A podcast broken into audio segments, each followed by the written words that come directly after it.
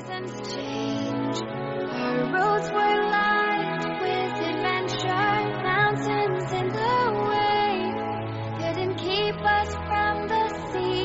Here we stand open arms. This is home where we are ever strong in the Muy buenos días, chavales y chavales. ¿Cómo estáis? Nosotros bien, invadiendo la onda. Pero ahora daros por bienvenidos al especial Halloween. ¿Qué haces? Como que qué hago, estoy presentando el programa, ¿no? Pero si este lo presentaba yo, ¿no te acuerdas? Ah, bueno, pues tírale.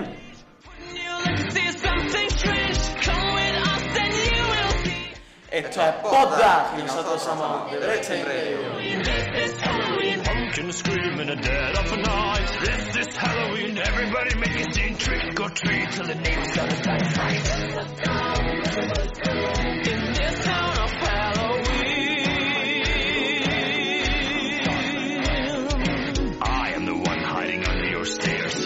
Like snakes and spikes in my hair. This is Halloween, this is Halloween, Halloween, Halloween,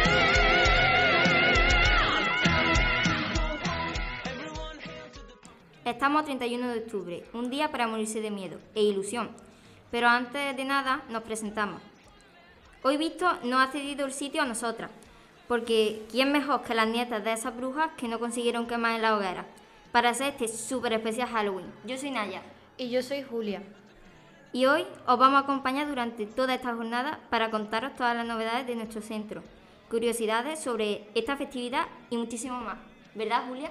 Pues claro, y es que yo estoy tan ilusionada por la cantidad de información y cosas súper interesantes que os voy a contar que creo que voy a empezar ya del tirón, así sin pensarlo más.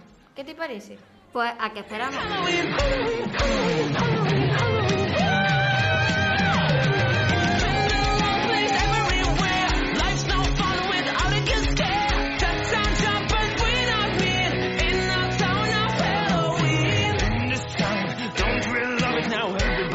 For the next surprise, skeleton tech might kick you in the back and scream like a bitch and make you jump out of your skin. Our man Jack is king of the pumpkin patch. Everyone hail to the pumpkin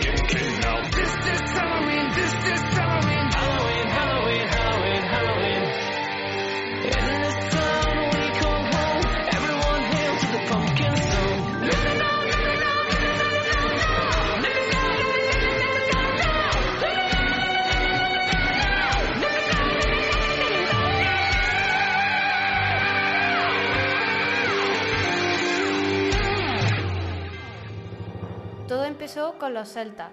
Estos celebraban Samaín, pensando que en estas fechas los muertos cobraban vida y paseaban esa noche por todos lados. La magia durante esos días no dejaba de crecer. Los difuntos malvados eran expulsados con ira por los aldeanos.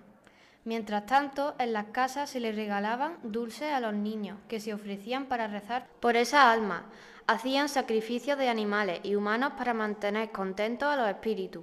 Cuando los romanos lo descubren, piensan que es una barbaridad y tratan de impedirlo, hasta que el Papa Gregorio IV le cambia el nombre de Halloween por el Día de Todos los Santos. Así es, pero creo que gracias a los irlandeses llegó la tradición de Halloween hasta nosotros, ¿no es así?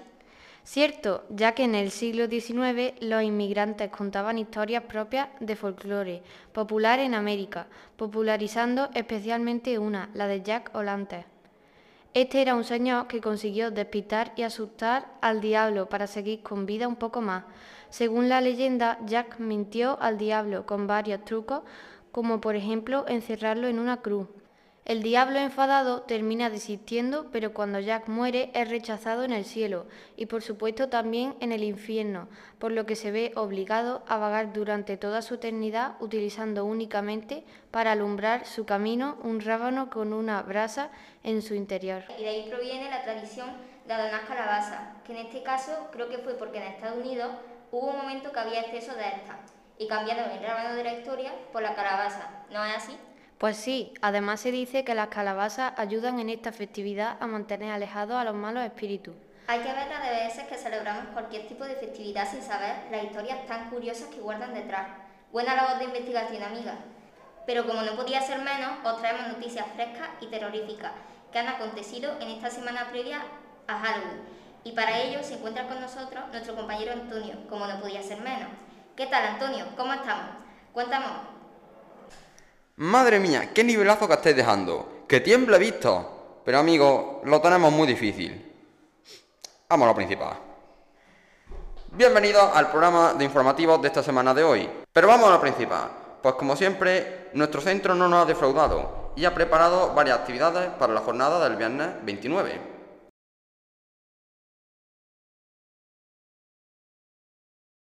Hoy en los informativos, en el apartado de ciencia, Mark Zuckerberg ha anunciado que la empresa creadora de Facebook se llamará a partir de ahora Meta. En cultura, esta semana ha empezado la Feria del Libro Online y estas son las nuevas horas de esta semana. Arquitectos del terror de Paul Preston y Bill Summers de Stephen King. En deportes, la selección española de fútbol femenino está en el grupo de Alemania, Dinamarca y Finlandia para la Copa de 2022. En la ciudad de Lepe este fin de fue la Copa España Quidditch, lo de Harry Potter, pero sin que las copas vuelen. En videojuegos, en eSport, el domingo tuvo lugar la final del FNCS de Fortnite y las semifinales del Mundial del LOL. Hasta aquí los informativos del programa de hoy. Un abrazo para todos y nos vemos en tu tiempo con Antonio.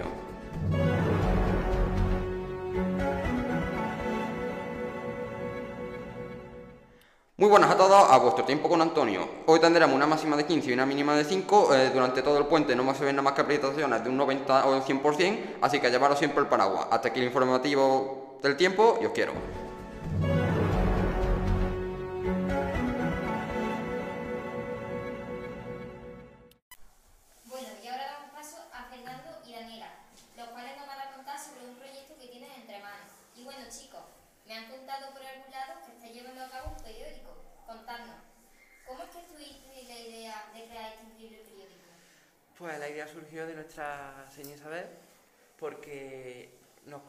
Vio que, que estábamos interesados en el arte, en, en escribir, en dibujar y vio que la revista era un- un buen- una buena manera de, de- de sumar todo eso y ponerlo para un proyecto escolar que quedara bonito y que sirviera de- mm, también para la información y para que nosotros nos pudiéramos expresar a nuestra manera. ¿Y qué temas trata este primer número?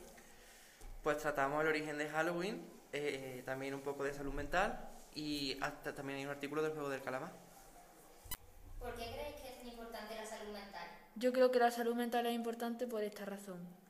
Eh, al cuidarla, tanto si sufres o no una, o no una enfermedad, eh, sufres menos, es decir, gestionas tus emociones, te ayuda a, a gestionar tus niveles de estrés y ayuda a cualquier persona.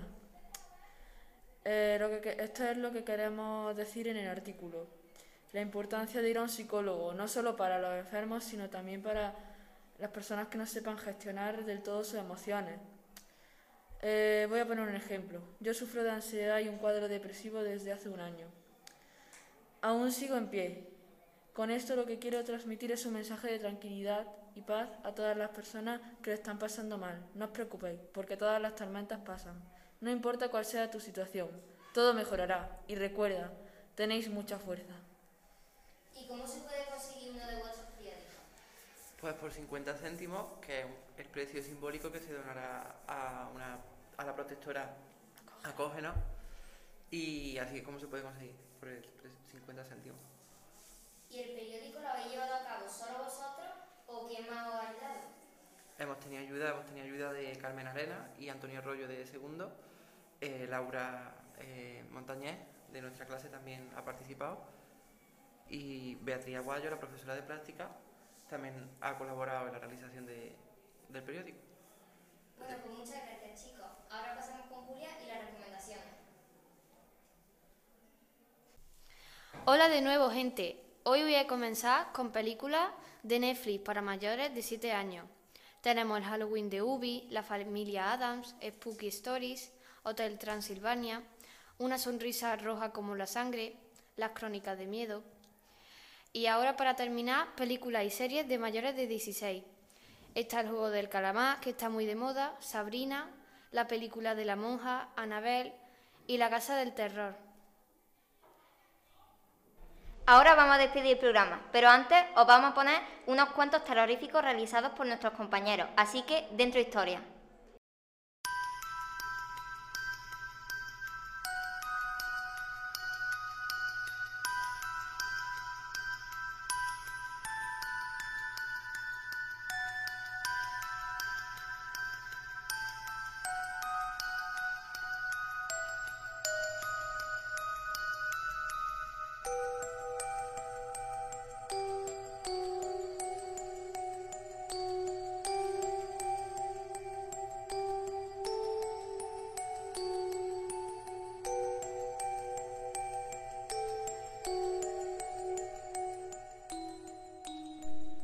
La parroquia de San Miguel acaba de nacer un niño con un ojo de cada color.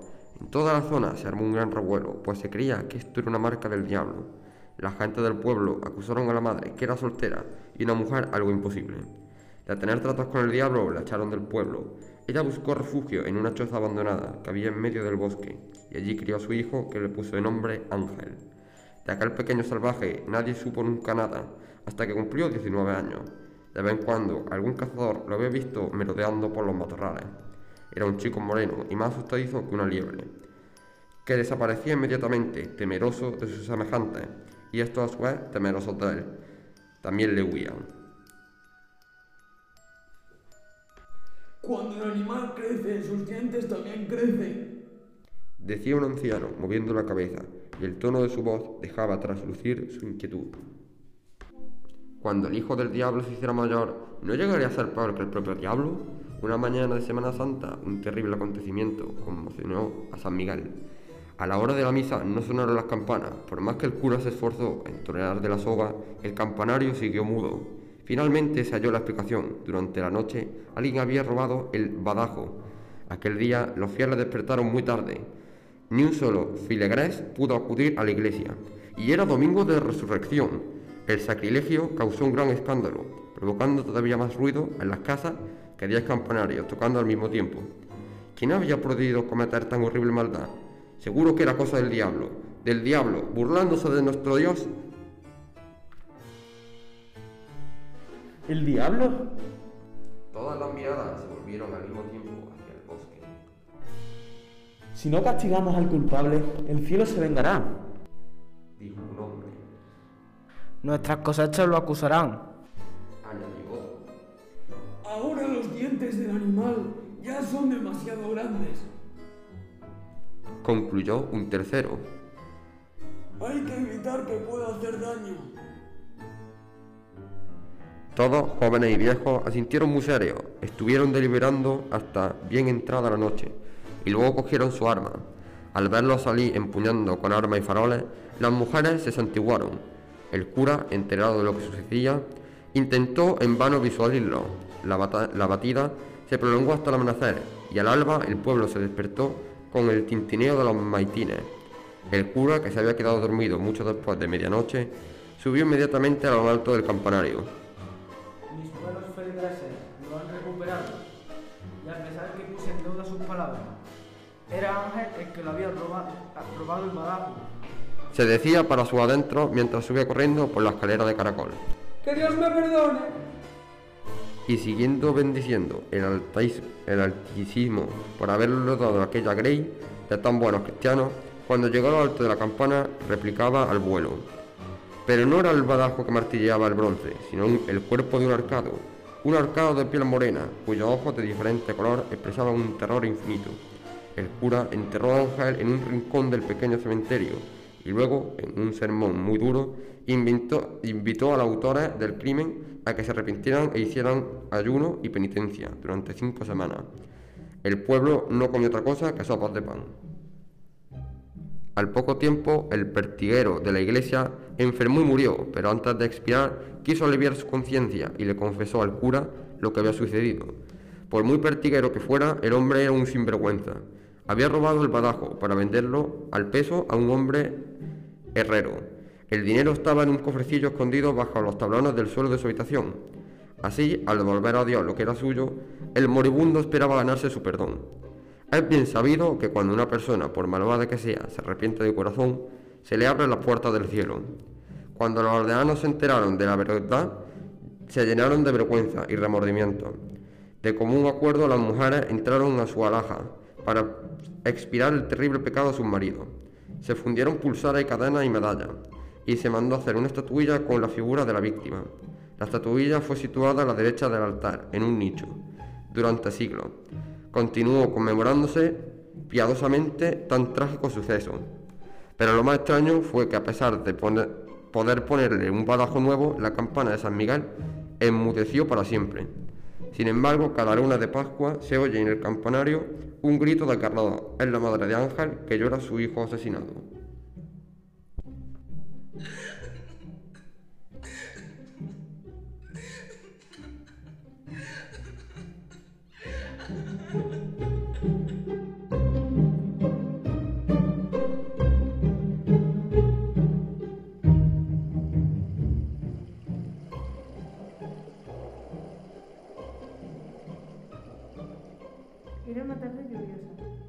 Quedaron para ver una película de terror, titulada El libro rojo. Esta película les gustó, les gustó tanto que decidieron jugar al juego que se describía en ella, que consistía en lo siguiente.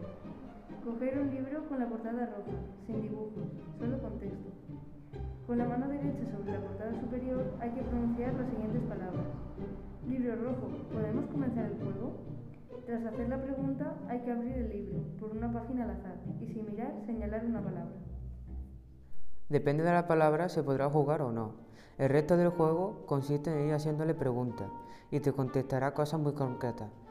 Tras conocer las reglas del juego, decidieron ir a un sitio más apartado para jugar, una fábrica abandonada. Cuando llegaron allí, comenzaron el juego, a preguntarle si podían jugar. Al principio le costó comenzar, pero el cuarto intento intentó, lo consiguieron y le preguntaron al libro. ¿Hay algún espíritu o presencia paranormal entre nosotros? Acto seguido, Carlos abrió el libro y por lo que su cara expresaba, la respuesta era realmente aterradora. Carlos, ¿qué pone en el libro? Sí, debéis andar con cuidado porque viene por nosotros. En ese momento, Nadia se quedó en shock. Te toca preguntarle. Libro rojo, ¿este espíritu nos quiere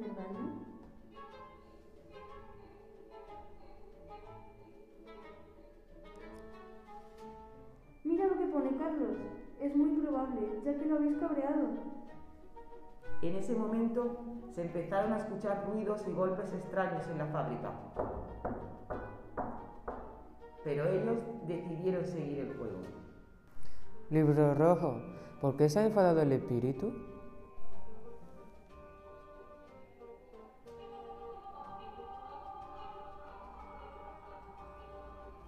El libro dice, ¿habéis formulado bien la pregunta? Carlos y Nadia se dieron cuenta de que en las preguntas anteriores no habían dicho libro rojo.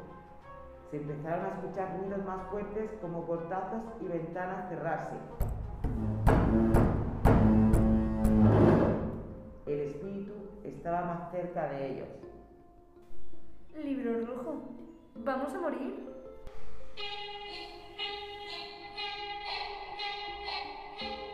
El libro dice, ¡salid de aquí!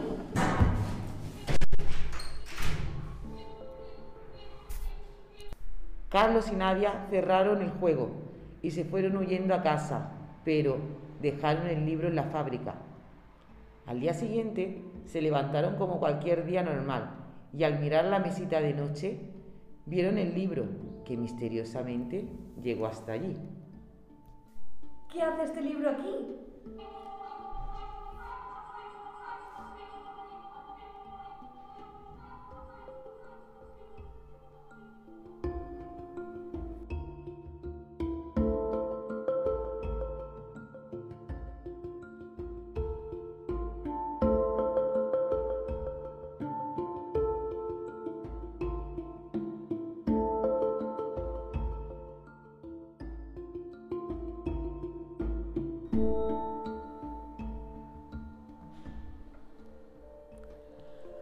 Una sucia oscuridad me devora. Siento que poco a poco muero, pero por fin soy feliz. Puedo decir verdaderamente, soy perfecto.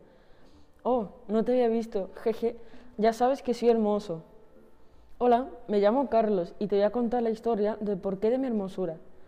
Un niño pequeño de 8 años era un niño muy feliz. Nunca tuve ningún problema. Era un niño de 10, pero por la noche un 1 de noviembre soñé con algo que cambió mi mentalidad por completo. Aquel día soñé con un feliz prado que me recordaba al prado de detrás de la iglesia. De pronto, entre el follaje, vi a un terrible esperpento. Un ser con la cara vendada, falta de sus piernas, se arrastraba hacia mí, se colocó delante mía y susurró con mi propia voz. Algún día serás hermoso. Después de escuchar aquello, me desperté como si alguien me hubiera mordido. Tras aquel día no tuve ningún problema con aquello hasta que llegó el 4 de noviembre. Aquella madrugada soñé que estaba en el bosque, al lado del hospital abandonado que había en mi ciudad. De entre los arbustos saltó una encima mía un ser terrorífico. Era otra persona con la cara vendada, pero en ese en este tenía los brazos amputados. Caía sangre de sus brazos. Se acercó a mí. Se acercó a mí. Este también tenía mi misma voz. Me suspiró diciendo, si te vuelves como nosotros, alcanzarás toda mi hermosura. Mis padres me escuchaban hablar entre sueños. Se acercaron rápidamente a mi habitación. Al escuchar cómo gritaba de dolor cuando llegaron a mi habitación, me vieron convulsionando. Mis ojos eran rojos como la sangre y salía una espesa espuma de mi boca. Rápidamente me despertaron al verme tan mal. Sentía un dolor entre mis piernas. Pasó la noche y fuimos mi padre y yo a ver al clérigo. Llegamos allá y empezamos a dialogar. Jeje, se sentía raro, pero vas a escuchar mis memorias. Pequeño, inferior. Señor, mi hijo ya ha tenido un problema muy serio. Creo que fue cosa del diablo. Ya veo, ya veo. ¿Qué ocurrió anoche en la madrugada? Pues mi hijo esta noche empezó a convulsionar del dolor que sentía. Tenía los ojos rojos como la sangre. Pues hoy deberá protegerse de ese sueño impuro, de esas realidades ficticias, creadas por el mismísimo diablo. Deberá agarrar una cruz y colocarla en su mesilla de noche. De segundo, deberá embadurnar la almohada con esta agua bendita. Por último, colocará su cabeza bajo la almohada. Ora al Señor también será requerido. Muchísimas gracias, Señor. De todo corazón, estoy seguro de que habrá un buen resultado. Vayan ustedes con Dios. Adiós.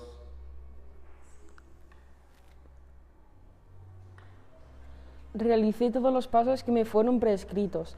Creí que no iba a sucumbir, pero jeje, soñé con un hermoso sujeto, un hombre sin ninguna articulación.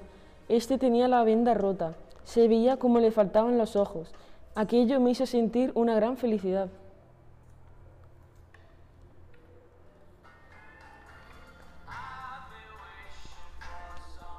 Desperté satisfecho, no dije nada, no sentía nada, no podía moverme. Olía un agradable aroma a sangre y putrefacción. Por fin soy hermoso, por fin soy el chico de la cara vendada, el que tanto soñaba ser. Jeje, seré recordado como, como el caso más sanguinario del BID. Todo gracias a mi hermoso amigo de la cara vendada.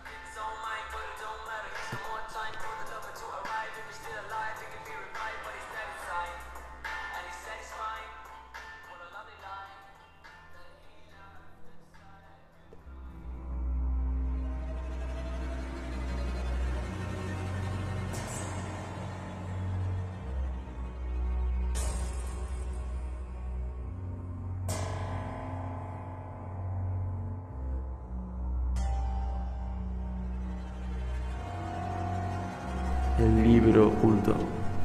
Hace muchos años existió un mago llamado Pedro Potter. Él luchó con infinidad de monstruos y de personajes surrealistas. Vivió muchas aventuras e historias escalofriantes. Antes de que falleciera, creó un libro relatando todas sus aventuras y sus terroríficas historias. Este libro ha estado oculto y sin ver la luz del sol debido a las terribles maldiciones que se encontraban en él. Cientos de años más tarde, un chico atrevido se coló en el castillo de su ciudad en busca de saciar su curiosidad. Siguió explorando el castillo. Justo entonces, al final de un pasillo oscuro, encontró una puerta de madera, la cual parecía antigua. Esta estaba cubierta de telarañas. El joven se acercó a la puerta para ver qué se encontraba tras de ella. Decidido, cogió la aldaba y tiró de esta. Al instante, una corriente de aire entró en la habitación, empujando al chico hacia adentro. De repente se cerró la puerta y se encendieron los candelabros del interior. Enfrente del chico se encontraba el libro de Pedro Potter. Comenzó a leer una historia llamada La Cámara Ardiente. Una vez, en un gran feudo, vivió un noble campesino, el cual siempre fue fiel a su señor. Arno, el nombre de este campesino, fue escogido por su madre, la cual vivió una dura vida. debido a que el padre del chico, el cual era un vagabundo, le dejó abandonada justo al enterarse de la noticia de que ella estaba embarazada. Arno vivió con su madre, siempre, incluso a su vejez. En todo este tiempo no ocurrió ningún problema en el feudo, hasta que un día el duque de Santillana le ocurrió un problema. Bueno, más concretamente a su esposa. Una tarde, esta comenzó a realizar extrañas acciones. La duquesa se encontraba indispuesta y durante la noche tuvo fuertes dolores de cabeza. Y durante el día, pues comenzó a ser insoportable. Lo preocupante llegó en el momento en el cual la duquesa se desmayó. Al despertar, sus ojos se tornaron de un color rojizo y al instante se volvieron blancos como la cal. Se empezó a retorcer en sí misma de una manera en la que los sirvientes del palacio la tuvieron que amarrar a su al- alcoba. El duque, preocupado, llamó a todo tipo de expertos, pero un cura le dijo, su mujer está endemoniada. El duque, al oír esto, se preocupó por el estado de salud de su mujer. El cura tranquilizó a esta poniendo la idea del exorcismo. El único inconveniente que dijo el cura fue que necesitaría un sacrificio para la liberación de la duquesa. Rápidamente el duque convocó a sus vasarios más fieles. Acudieron todo tipo de personas, desde vagabundos hasta los campesinos más valerosos.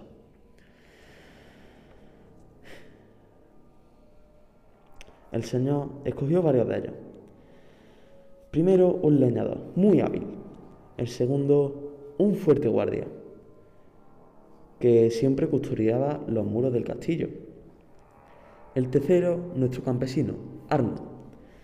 Primero probaron con el leñador. Este, al comentarle la idea del sacrificio, se negó rotundamente y pasaron al siguiente candidato. Este no se encontraba presente, debido a que unos instantes antes marchó a realizar unos menesteres encargados por los campesinos. El único candidato restante era Arno. Él accedió debido a la mala vida que éste tenía y que no soportaba. Al rato procedieron con el sacrificio. El joven quedó desangrado por completo y la duquesa, la cual estaba bañada en sangre, volvió en sí. El chico que se adentró en el castillo se asustó y despavorido salió corriendo de allí. No volvió a ser el mismo después de aquella terrible historia. Y así siguieron pasando los años y los años.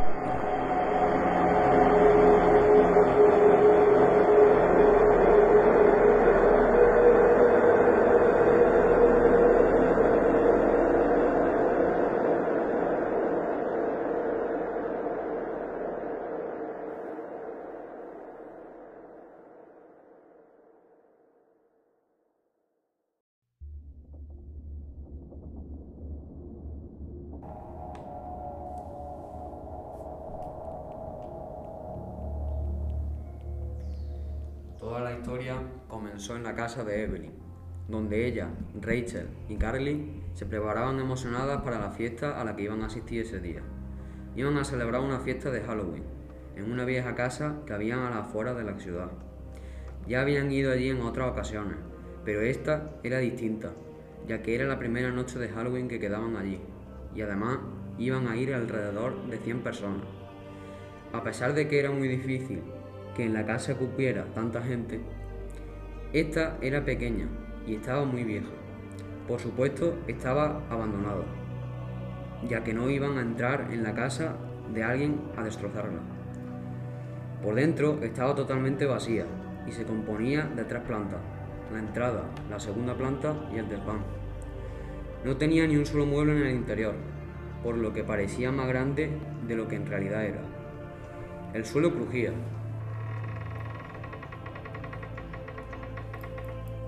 Con el paso y estaba cubierto por una gruesa manta de polvo. Lo más increíble de todo era que ni siquiera sabían quién había organizado la fiesta. A ella la había invitado unos amigos. Las chicas estaban solas en la casa, cuando de repente sonó el timbre. Evelyn, al ser suya la casa, bajó a abrir la puerta. Sabían perfectamente quiénes eran, ya que habían quedado justo a esa hora. Eran sus amigos, Noah y Luca, que iban a recogerlas para ir juntos a la fiesta. Y así. Es como empezó la peor noche de Halloween que puedas imaginar.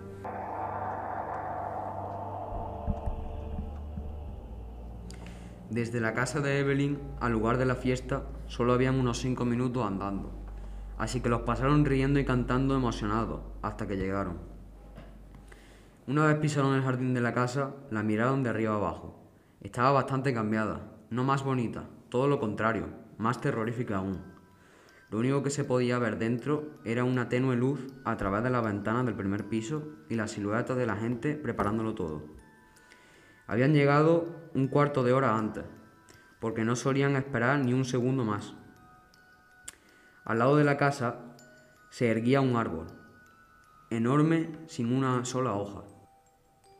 Encima ya estaba anocheciendo y daba aún más miedo, pero esto no le echó hacia atrás, solo hizo que a la gente le entraran más ganas de continuar con la fiesta. El silencio era lo único que se escuchaba en dos kilómetros a la redonda. Pisaron el jardín de la casa y se acercaron a la entrada de la casa y, y de pronto. Las luces de la vivienda se apagaron sin razón alguna. Estos cinco se asustaron como nunca antes, pensando que había ocurrido algo malo, y se, y se pararon. No obstante, unos segundos después comenzaron a, a- a- a oír unos ruidos, y al ser conscientes de lo que era, empezaron a reírse.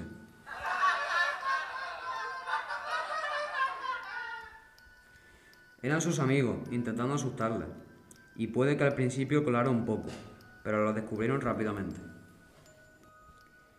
15 minutos después, la casa ya estaba totalmente repleta de gente. No cabía ni un alma más dentro, y solo había 50 personas. El resto llegaría más tarde.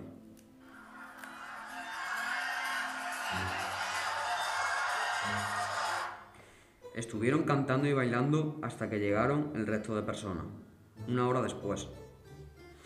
Por dentro, la casa era el doble de terrorífica que por fuera. Aunque realmente había una parte de la casa que nunca habían visitado. Nadie se atrevía a subir allí, ya que era el lugar más oscuro y siniestro de la casa. Así que nadie sabía qué podría haber en aquel lugar. Para acceder a- él había que abrir una trampilla.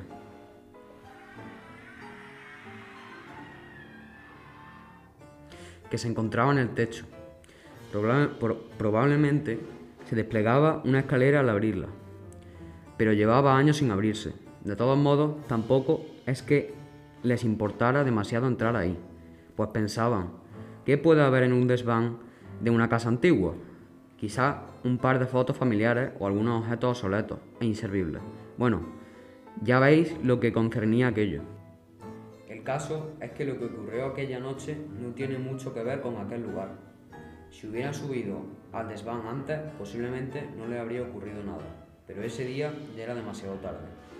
Los chicos continuando- continuaron charlando, bailando y pasándoselo genial. Al rato se le acercó un chico a Rachel. Hola, eres Rachel, ¿verdad? Hola, sí, sí. Soy Eric, eres muy guapa. ¿Quieres venir conmigo afuera? Rachel lo miró de arriba abajo. Era un chico muy singular por su notable atractivo y su, gran sonrisa. Este, sin duda, sin duda, era el que más destacaba entre, todos los chicos que había en la fiesta, con los ojos verdes claros y su, y su precioso pelo rubio. Sus facciones tan marcadas no eran para menos, sus hoyuelos tampoco. Así que Rachel, sin pensárselo dos veces, le dijo que sí y le dio la mano. Ella pensaba que era una gran oportunidad, ya que gracias a esa noche quizá algún día acabarían juntos, casados y felices. aunque ella no tenía ni idea de que en ese momento nunca llegaría. Para alejarse un poco del ambiente terrorífico de la fiesta y adentrarse en uno más romántico, decidieron salir a dar un paseo por los alrededores.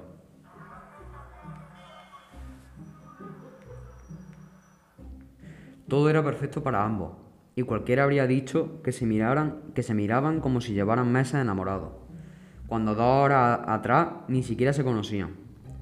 Al cabo de un rato vieron que había demasiada gente en la calle, haciendo truco trato, y no había ningún lugar en el que pudieran estar a solas, así que decidieron volver a la casa. Una vez allí, Eric tuvo una gran idea. Si estamos buscando intimidad, podemos subir al desván. Rachel asintió con la cabeza, así que los dos subieron a la sucia, la sucia escalera hasta llegar a la planta más alta. El chico consi- consiguió abrir la trampilla.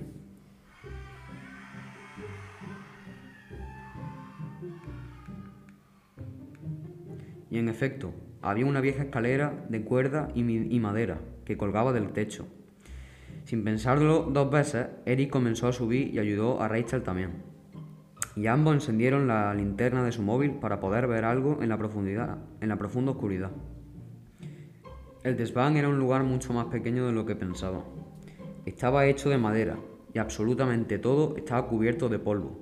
Al avanzar, el, el suelo cru- crujía mucho y parecía que fuera a caerse de un momento a otro. No había nada en todo el desván.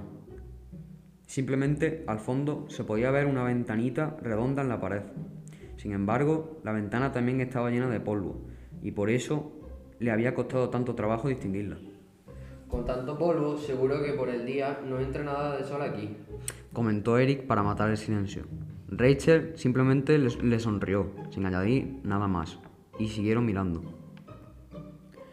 Entonces se dieron cuenta de que bajo la ventana había un gran baúl, que no habían advertido en la- con la oscuridad.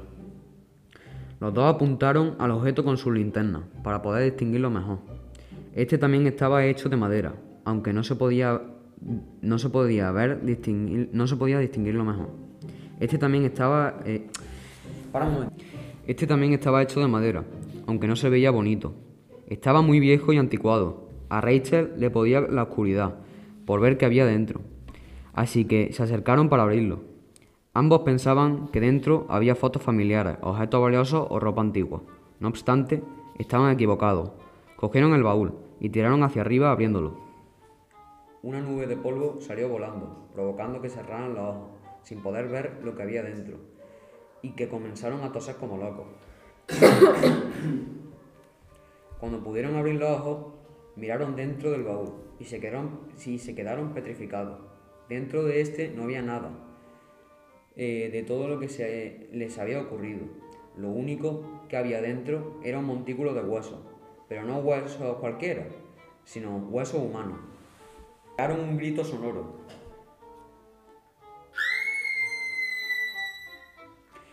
Pero ninguno de los presentes se percató, ya que tenían la música muy alta. Eric y Rachel se encontraban tan asustados que no se atreverían a pronunciar palabra alguna, pero les bastó con mirarse para saber lo que los dos querían hacer. Salieron disparados en dirección a la trampilla y Rachel bajó la escalera lo más rápido que pudo. Entonces escuchó un golpe. Pensó que Eric estaba tras ella y que había cerrado la trampilla. Se, juró para, se, se giró para asegurarse de que Eric estaba allí con ella. Sin embargo, estaba sola, con la trampilla cerrada tras de sí, así que tuvo que coger fuerzas para llamarlo. Eric, ¿qué estás haciendo ahí dentro? Iba a bajar contigo, pero de pronto la, la trampilla se ha cerrado y no consigo abrirla. Ve a pedir ayuda. Rachel bajó la escalera lo más rápido que pudo y fue corriendo a pedirle ayuda a sus amigos. La fiesta seguía como cuando se habían ido ella y Eric. Todos estaban bien y Rachel era la única que estaba asustada. Como ésta apenas conocía a nadie en toda la fiesta, fue a buscar a sus amigos, los que siempre la apoyaban y defendían. Encontró a tres de ellos juntos, charlando animadamente en un sofá. Estaban todos menos Noah. Chicos, chicos, necesito vuestra ayuda. Eric y yo hemos subido al desván y nos hemos encontrado ahí un montón de huesos de personas. Chicos, chicos, necesito vuestra ayuda. Eric y yo hemos subido al desván y nos hemos encontrado ahí un montón de huesos de personas. Después he salido corriendo y él se ha quedado ya atrapado. Todos sus amigos la miraron de forma extraña, pensando que todo aquello era una broma, aunque tenían sus dudas, porque era muy raro ver a su amiga que estuviera tan aterroriza- aterrori- aterrorizada y nerviosa. Carly, la más asustadiza del grupo, empezó a temblar de miedo. La única persona que se atrevió a responderle fue Evelyn. Al oír esto, Rachel tragó. Si todo eso que nos has contado es real, enséñanoslo. Al oír esto, Rachel tragó saliva. No quería volver a subir allí arriba otra vez. Solo quería estar de nuevo con Eric, paseándose por la ciudad, en una velada romántica. Pero sí quería que la creyeran, no tenía otra opción. Seguidme. Bueno, en realidad yo prefiero quedarme aquí. Y, y- y yo también. Como Evelyn era la única tan valiente como para subir al desván, ella y Rachel fueron las únicas que subieron. Al llegar, vieron que la trampilla volvía a estar abierta. Viendo eso, a Rachel le cambió la cara. ¿Y si Eric había conseguido abrirla solo y había escapado? Para estar segura de que no había nadie dentro, subieron las dos juntas. Al llegar arriba, encendieron la linterna y no vieron a nadie. El desván estaba vacío, o eso creían ellas. Decidieron bajar para ir a buscar a Eric, así que se dieron la vuelta. Pero al girarse, vieron a Eric detrás suya.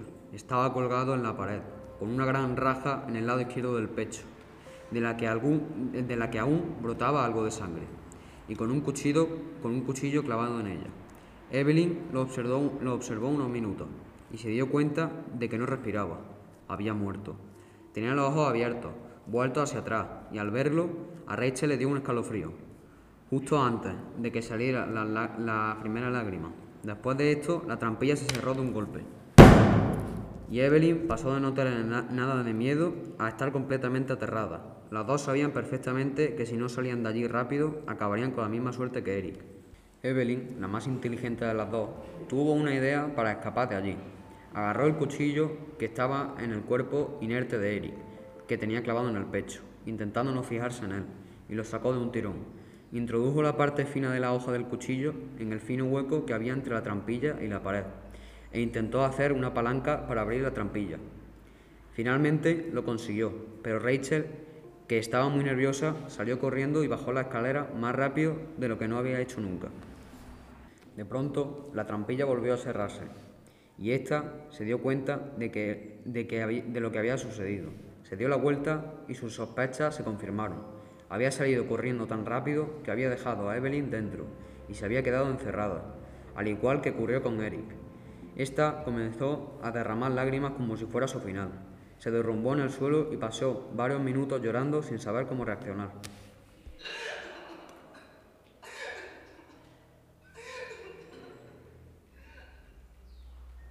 Poco después volvió al salón donde se encontraban todos. Entonces se dio cuenta de que había bastante menos gente que la última vez que estuvo allí, cuando fue a buscar a sus amigos. Dos de ellos aún seguían allí, los cuales eran Carly y Luca.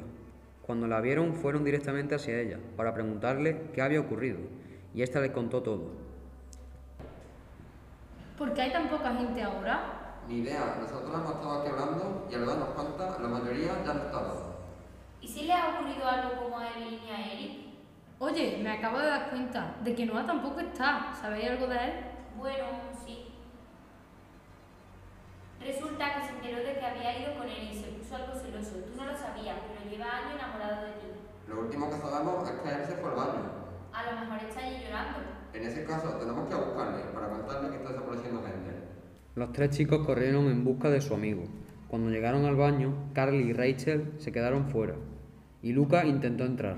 Empujó la puerta y extrañamente estaba abierta. La abrió, la abrió de par en par y entró. De repente se le cayó el alma al suelo. Su mejor amigo de la infancia estaba tirado en el suelo con un cuchillo clavado en el estómago. Es exactamente como su amiga le había dicho que había ocurrido con Eric. ¿Qué ocurre, Luca? Venid, chicas. Carly y Rachel entraron en el cuarto de baño y lo primero que vieron fue a Noah. Rachel se acercó a él y se arrodilló a su lado. Solo tenía ganas de llorar y de dormir. Para alejarse de todo lo que estaba ocurriendo, quería entrar en el mundo de sus sueños y permanecer ahí el resto de su vida. ¿Quién podría estar haciendo todo eso y por qué? En este mismo instante, Rachel se prometió a sí misma que iba a investigar el caso y que iba a llegar al fondo de todo aquello, aunque muriera en el intento. Se levantó, dejando a un lado sus penas y, se giró. Descu- descubrió que alguien, probablemente el mismo que mató a su amigo, había pintado en el espejo la siguiente frase. ¿Cómo os atrevéis a entrar en mi casa? De repente y sin previo aviso, escucharon un golpe. No sabían qué podía ser aquello y decidieron salir afuera para ver de qué se trataba. Al salir del baño llegaron al salón y vieron a todo el mundo asustado sin saber qué hacer. Buscaron el sitio del que procedía el golpe y al final del salón vieron un cuadro enorme y muy muy antiguo de los dueños de la casa que se había caído. Se acercaron a él y vieron que abajo, en pequeñito, había unas palabras en las que ponía el señor y la señora Brown. La pareja del cuadro eran dos muchachos casados. Él se veía mayor que ella y ambos parecían muy jóvenes. Ya sé quiénes son. La chica que gritó aquello estaba escondida tras una silla y salió al encuentro de Rachel, Luca y Carly.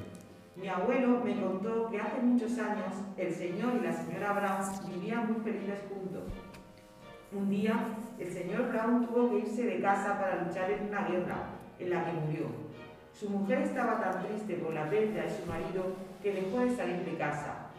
Un año bisiesto, el día de Halloween, salió por primera vez de casa y fue recorriendo las calles de la ciudad con un largo camisón blanco y descalza, buscando a su marido, debido a que ella se negaba a aceptar que su marido había muerto en la guerra. Como no lo encontró, cogió a un chico adolescente y le arrancó la piel, dejándolo tirado en la calle. Durante los años siguientes hacía lo mismo. Solo salía el día de Halloween de los años bisiestos y acababa matando a alguien. Su última víctima fue la número 6, porque después la policía la atrapó y la metió en un psiquiátrico de por vida. No obstante, ella acabó suicidándose con tan solo 60 años. Cuenta la leyenda que su espíritu continúa viviendo en la casa, deseosa de que su marido vuelva con ella. Los chicos y las chicas que habían ido a la fiesta estaban tan asustados con la historia que empezaron a salir de la casa, incluida la chica que había contado la historia. Dejando a los tres chicos solos, Rachel empezó a pensar, percatándose de, todo, de que todo encajaba. Decidida, fue a levantar el cuadro y vio que debajo había una carta escrita. En ella ponía: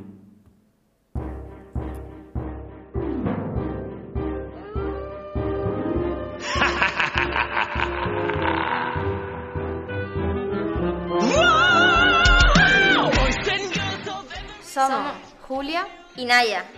y esto es El podcast. Astrólogo.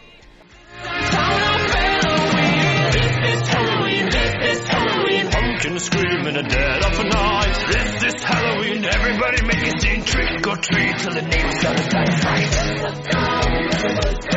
In this town of Halloween,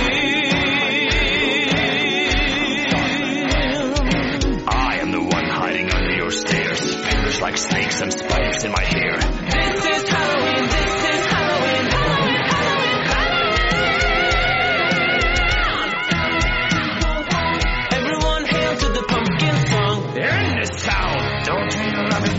Everybody's waiting for the next surprise. Some man, corner man, hiding in the trash can. Some things waiting at the fountain. How